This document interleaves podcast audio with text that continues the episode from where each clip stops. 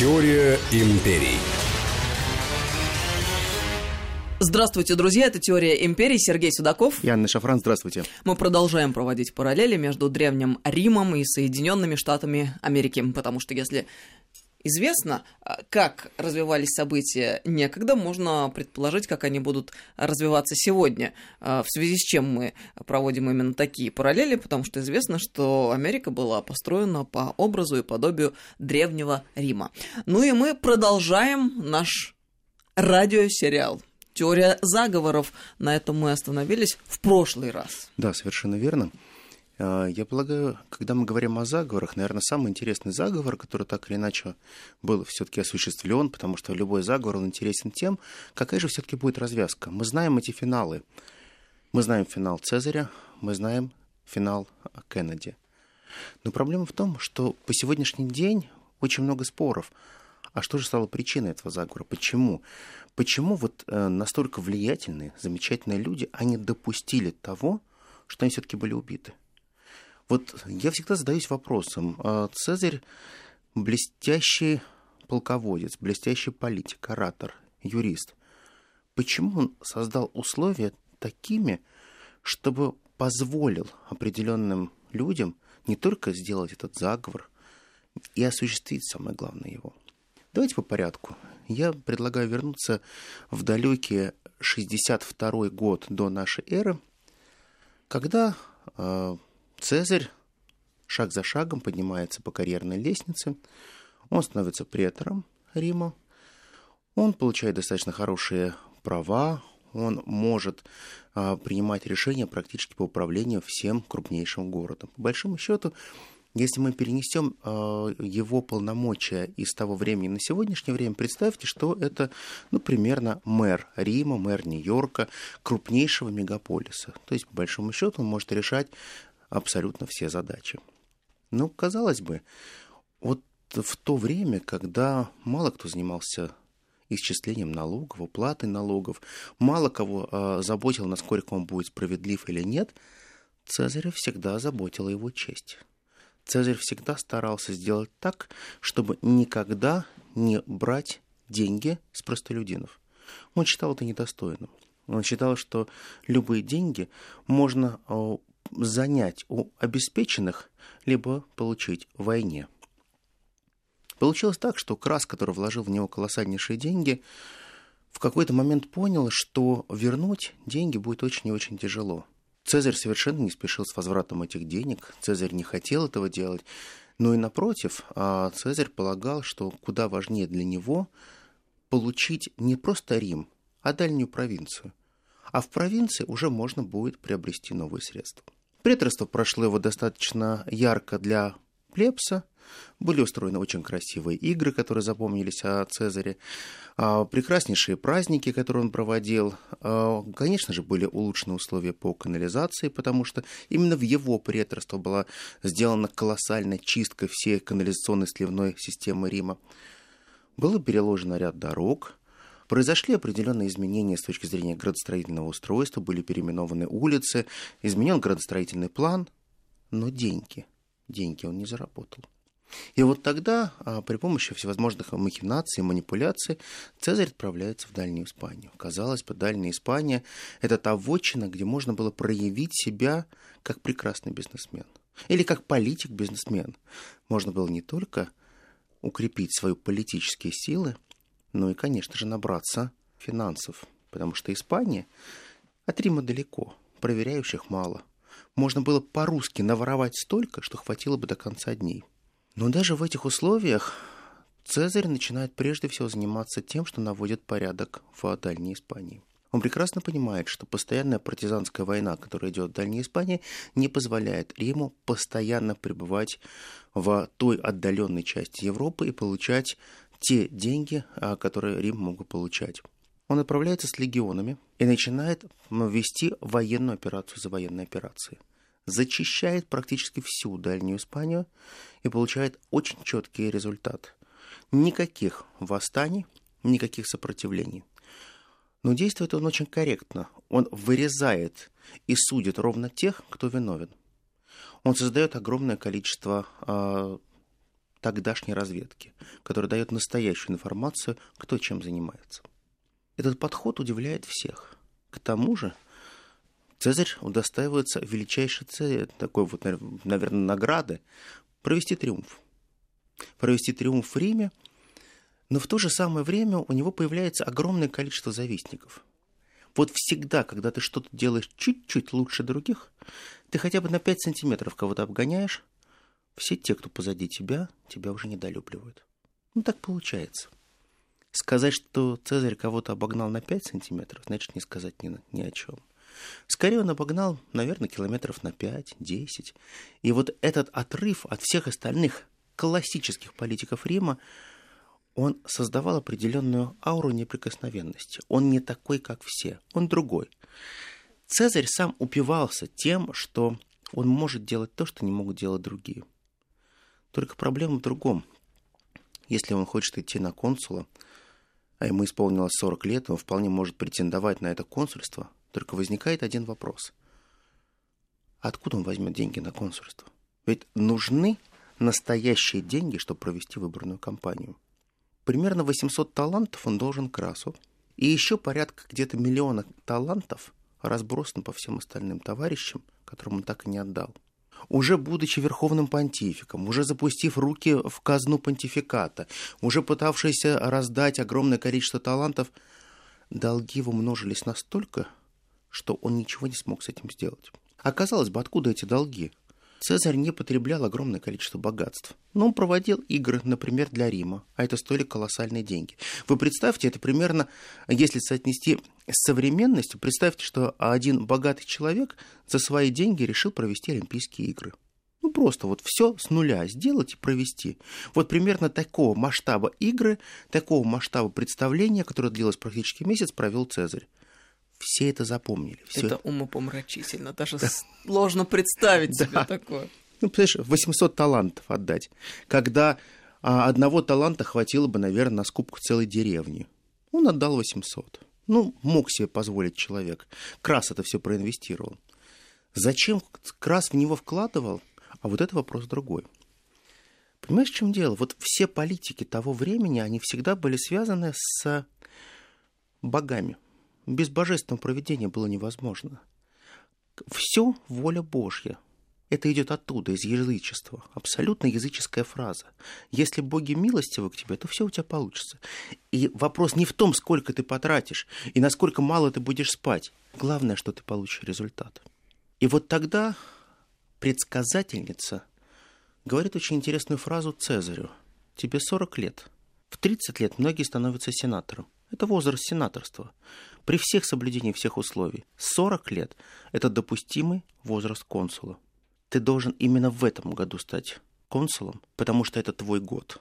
Следующий год ты можешь избраться консулом, но все пойдет не так. Линия твоей судьбы будет надорвана. И вот тогда Цезарь стоит перед тяжелейшим выбором.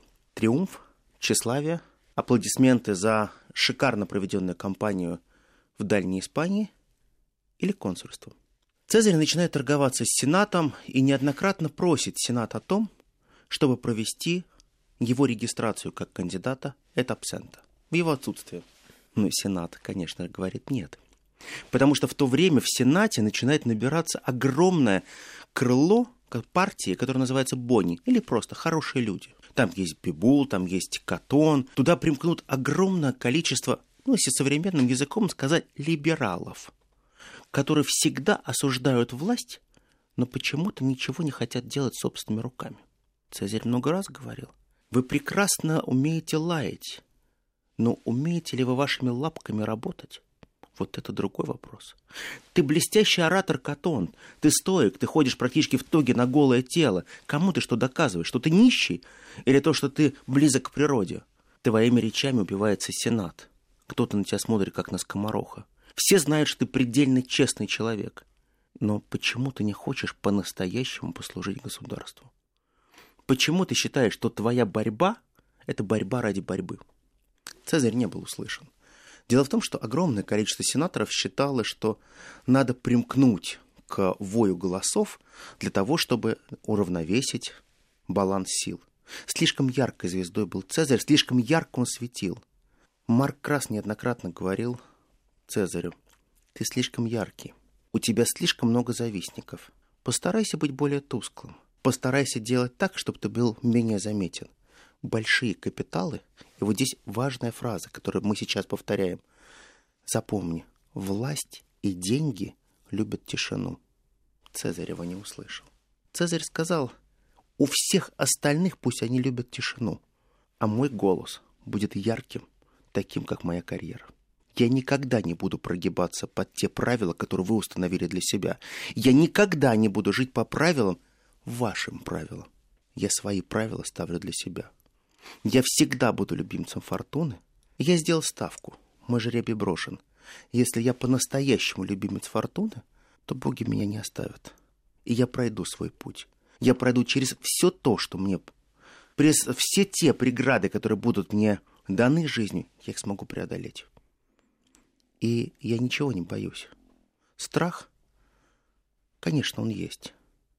Но если мы делаем что-то от души, то страх нам неведом. И он пошел в выборы. Но Цезарь был хитрец. Когда он пошел в выборы, он прекрасно понял, что как раз даст ему денег, но это деньги будет недостаточно. Он находит спонсора, которому говорит, дружище, а давай с тобой пойдем вместе избираться в старшие и младшие консулы. Ну, попарно. Везде, где ты рекламируешь себя, ты рекламируешь и меня. Везде, где ты раздаешь деньги, ты раздаешь деньги и за а, себя, и за меня. Но возникает один вопрос. Насколько ты будешь успешен? У меня нет денег. У меня есть слава, у меня есть имя, у меня есть фамилия. И все знают, какого я рода. И все прекрасно понимают, что я из тех самых Юлиев, которые происходят от величайшего рода Энея. Подумай, ты всего лишь богатый человек. Но если ты будешь рядом со мной, когда-нибудь ты станешь очень богатым и неприкасаемым. Он поверил Цезарю, и они пошли в выборы. Забегая дальше, я сразу скажу, что серьезнейшим оппонентом выступил дальнейший, жесточайший враг Цезаря Бибул. Маленького роста. Если его посмотреть, как Плутарх его описывает, я так понимаю, что ростом не выше метра, метра сорока пяти. Э, желчный, мерзейший, сквернослов, вот какой-то вот комок желчи, с которым еще с э, отрочества не сложились отношения у Цезаря. Но получилось так, что сам Цезарь виноват, потому что он все время подтрунивал на этим Бибулом. Он все время хотел ему показать, что, ну, дружище, ты не такой, как все. А Бибул, он был из богатой семьи, что позволяло ему все время кичиться своим богатством. Цезарь ему всегда говорил, не богатством надо кичиться. Статус не в деньгах, статус в голове. Статус либо он у тебя есть в твоем стержне, либо его попросту нет. Жизнь другая штука. Деньги приходят и уходят. Деньги — это как то оливковое масло, которое вытекает из сосуда. Сегодня оно у тебя есть, завтра его нет. Потом именно ты будешь вымакивать остатки оливкового масла из сосуда черстым хлебом. Пойми, деньги не решают все. Деньги — это комфорт жизни. Но Бибул считал, что только бедный Цезарь может так рассуждать потому что настоящий человек, настоящий патриций – это именно тот человек, который по-настоящему богат. Лучшие друзья – это деньги. За деньги можно купить все. Но он ошибался. Он ошибался, и он действительно смог купить себе эти выборы. И получилось так, что консульство, триумфальное консульство Цезаря было омрачено его вторым младшим консулом Бибулом. Сейчас мы сделаем небольшую паузу. Это «Теория империи». Сергей Судаков, Анна Шафран. Продолжим через пару минут. Теория империй.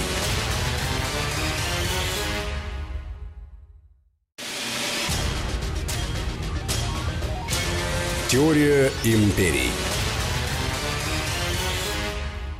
Теория империй. Мы продолжаем разговор. Теория заговоров. У нас несколько серий. Итак, Цезарь и Бибул. Вроде бы все здорово.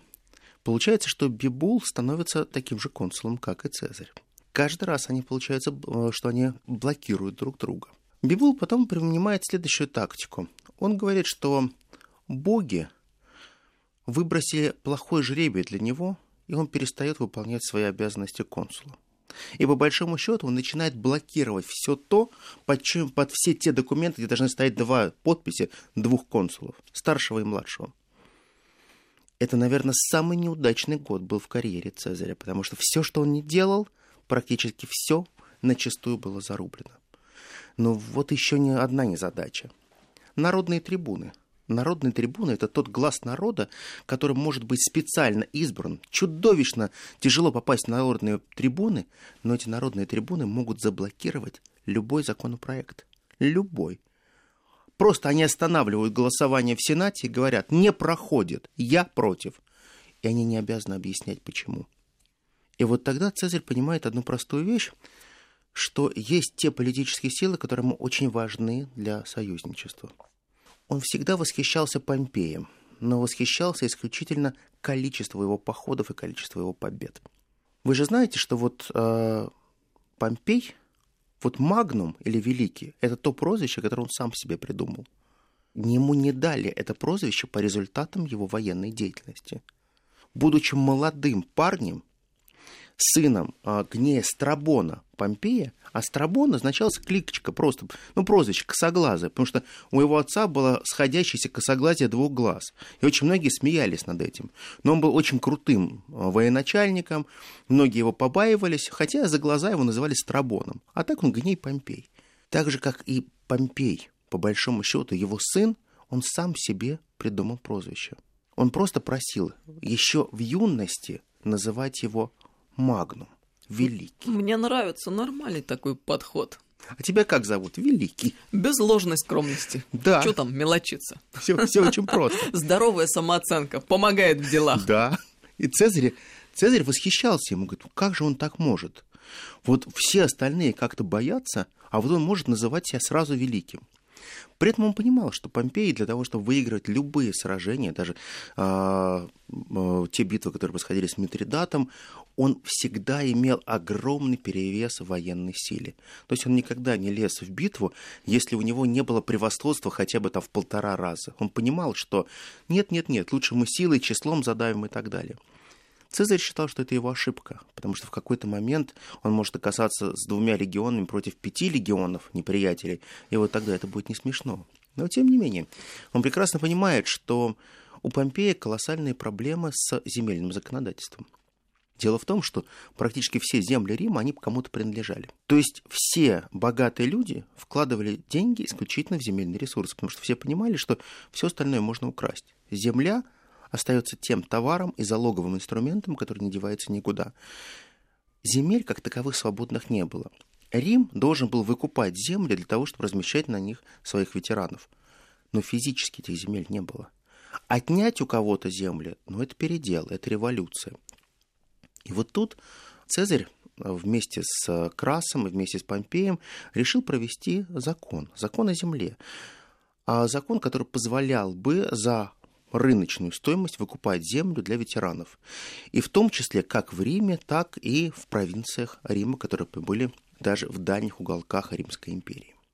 Цезарь прекрасно понимал одну простую вещь, что если сейчас это не сделать, то потом будет поздно. Если не принять этот закон, ничего не получится. Кроме этого, Крас, он такой человек, который всегда пытался на всем заработать. Он говорил, ты понимаешь, в чем дело? Сейчас огромное количество долгов у населения есть, которые мытари пытаются так или иначе выбивать из них, но они не получают ничего. А если мы сделаем централизованную систему выбивания этих долгов или списания долгов? Ты знаешь, это было бы очень здорово, если могли бы списать долги. Представляешь, как бы это снизило налоговое бремя, как это было бы расцвет экономики и все прочее. Но он говорил прежде всего о своих друзьях. Самые богатые люди, которые у него были, они были огромными должниками государства – и прежде всего он говорил о том, что надо все долги списать тем людям, которые получали колоссальнейшие деньги от государства. Конечно же, вся та оппозиция, которая была в Сенате, она была против этого. Потому что они хотели также поживиться. Они также хотели поучаствовать в принятии этих законов. А получается, Цезарь все время переигрывал. Он всегда умел заключать союзы, он всегда был на шаг впереди. Как бы ни старались народные трибуны заблокировать этот законопроект, но то количество ветеранов, которое было в Риме, те переговоры бывших гладиаторов с народными трибунами, их никто не бил, просто очень вежливо намекали, что в какой-то момент нельзя кричать «заблокировано». В какой-то момент надо остановиться и сделать шаг назад. Они позволили провести этот закон. И тогда Цезарь, складывая свои полномочия консула, получая статус проконсула, он отправляется в провинции, где он действительно мог навести порядок и начать зарабатывать. Цезарь отправляется в Царпийскую Галлию, он получает несколько плюс к ней провинций, и он становится практическим единоличным хозяином трех провинций, крупнейших, плодороднейших провинций, которые приносят колоссальные деньги. Оппозиции это не нравилось. А Цезарь говорил, я хочу создать некую модель гражданского общества, которое работает у меня в провинции, чтобы потом это перенести в Рим. Я хочу сделать так, чтобы Рим прежде всего процветал. Никто не слышал Цезаря. Все говорят только о том, что Цезарь хочет набить себе карманы. Цезарь должен обогащаться за счет нас. Цезарь грабит простой народ. Но простой народ этого не слышал. Простой народ как раз знал, как Цезарь, как воин, относится к своему быту, к своей жизни, насколько он ярок в, в войне, в, насколько он ярок в бою, и он никогда не был трусом. Вот никогда. Про кого угодно можно было, про Помпея сказать, который надменно всегда восседал и смотрел на том, как идут, идет бой. Цезарь, Цезарь всегда действовал по-другому. При всем его сумасшедшем статусе очень многие могли сказать, он свой, он наш, он настоящий. Как ему это удавалось? Не знаю. Но он умел к каждому найти определенный подход. Матерился адски. Вот сказать, что это страшнейший матершинник, значит не сказать, не сказать ничего он настолько доходчиво военным языком объяснял все, что все понимали его с полуслова. Это была определенно такая вот фишка. Кратчайший сигнал в мозг. Совершенно верно. И все доходило. При этом все понимали, что если он не матерится, и он когда просто говорит там солдаты, легионеры, это уже что-то очень плохое. Очень-очень плохой знак значит, что-то совсем пошло не так, это может быть очень жесткое наказание. Особенно, если он говорил это тихо. Получается так, что весь Сенат а, начинает бурлить. Партия хороших людей в голове с Катоном, Бибулом начинает вкладывать колоссальные деньги в то, чтобы скупать сенаторов, которые переходят на сторону. И каждый раз они говорят одну и ту же вещь. Цезарь хочет создать частную армию. Цезарь хочет создать частные легионы, все те легионы, которые у него есть, он хочет направить на Рим и захватить Рим. Цезарь хочет стать царем.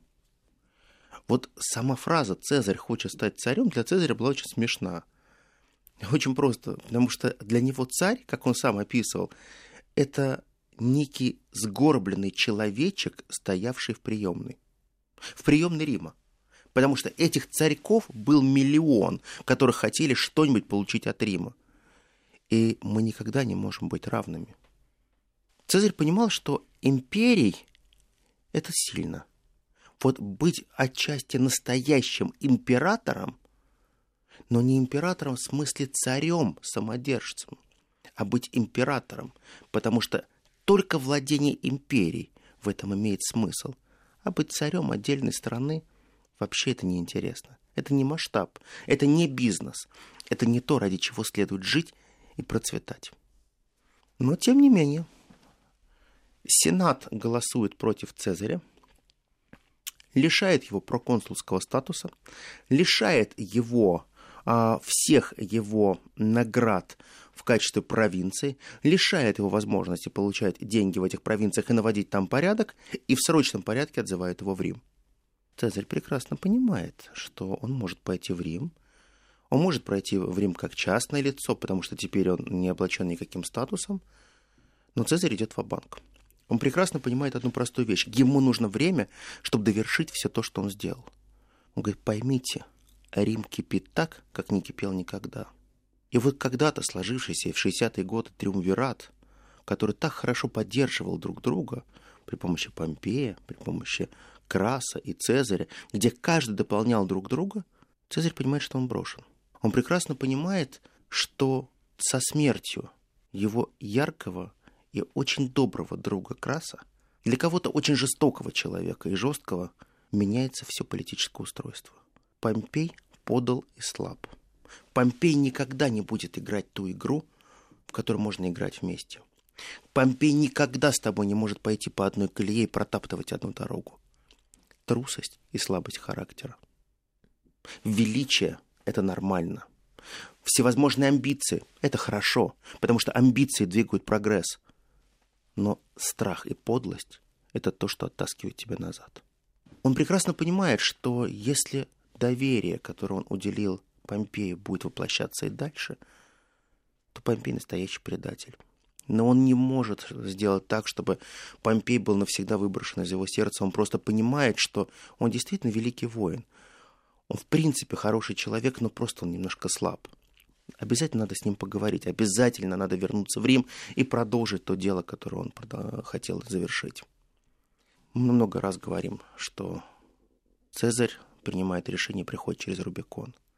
Да, он говорит, жребий брошен, проходит через Рубикон. Рубикон это была та граница, которая позволяла безоружному человеку, частому лицу, вступить в границы вечного города. Любое э, произношение оружия и вступление в вечный город считался саботажем или нападением на Рим. Цезарь понимает одну простую вещь. Если он пойдет один как частное лицо, он будет арестован и обезглавлен. Если он пойдет э, с отрядом, то, наверное, у него есть успехи. Он берет э, легион и с этим легионом идет. Мог взять больше гораздо. По крайней мере, у него были те силы, которые он э, призвал к себе. Он переходит через Рубикон, он заходит в Рим и жесточайшим образом наказывает каждому легионеру, каждому солдату. Не дай бог, кто-то будет изнасилован, кого-то ограбят, или вы устроите поджоги и грабежи. Не дай бог.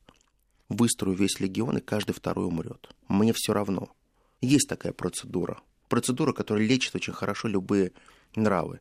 Когда все выстраиваются в шеренге, в боевом ряду, и каждый рассчитывается на один-два, и второго надо убить. Из шести тысяч должно остаться только три тысячи. А кто это не выполнит, остальные легионеры поднимут их на копья. Увы, это правило. Они ослушаются, если они ослушаются командира.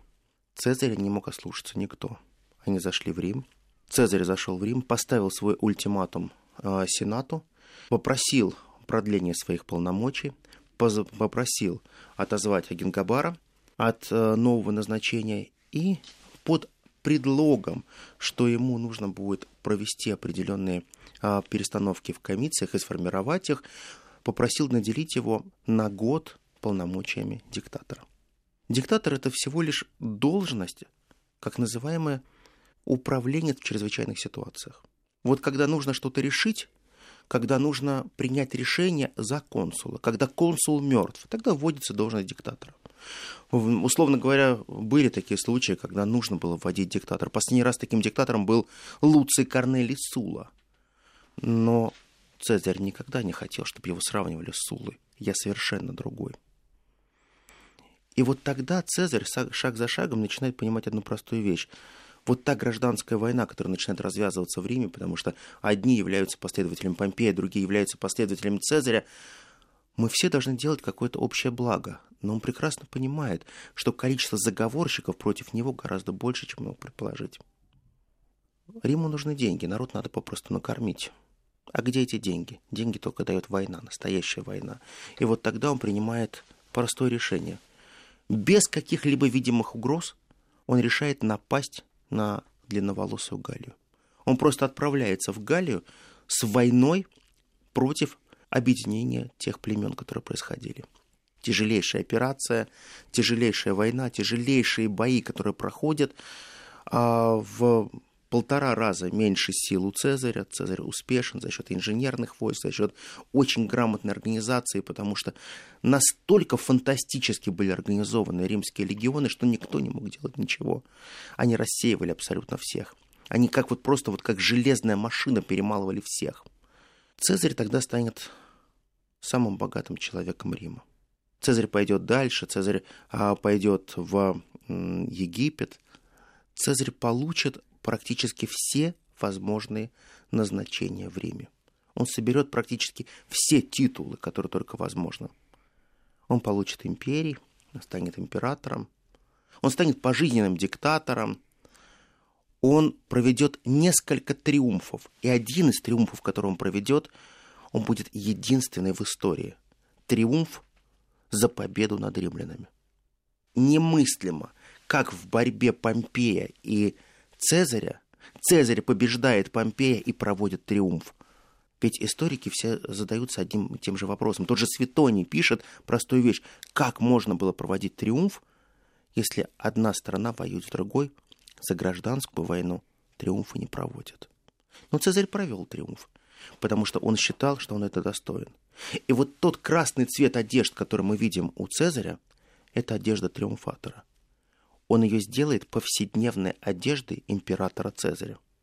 И да, он будет носить э, венец из трав, золотой лавровый венец на голове.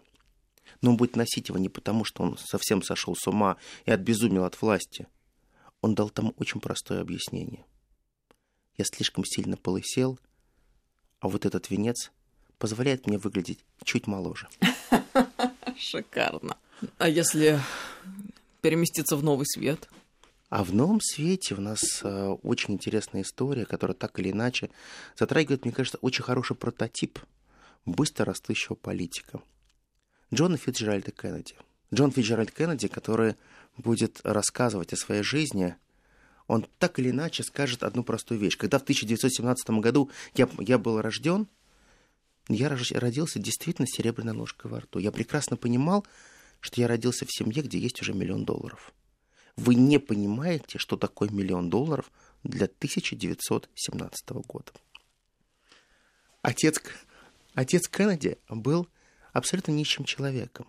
Джозеф Кеннеди, тот человек, который покинул Старый Свет, приехал в Новый, он поселился в Бостоне, человек, у которого единственная собственная вещь была, это его кружка. Вот именно с таким богатством он приехал в Америку. Он работал в барах, он убирался в барах, он выносил мусор. Он пытался найти любые возможные шансы для проживания, но ирландцев все недолюбливали, потому что ирландцы, запомните, они были всегда католиками. Ирландцы держались друг с другом.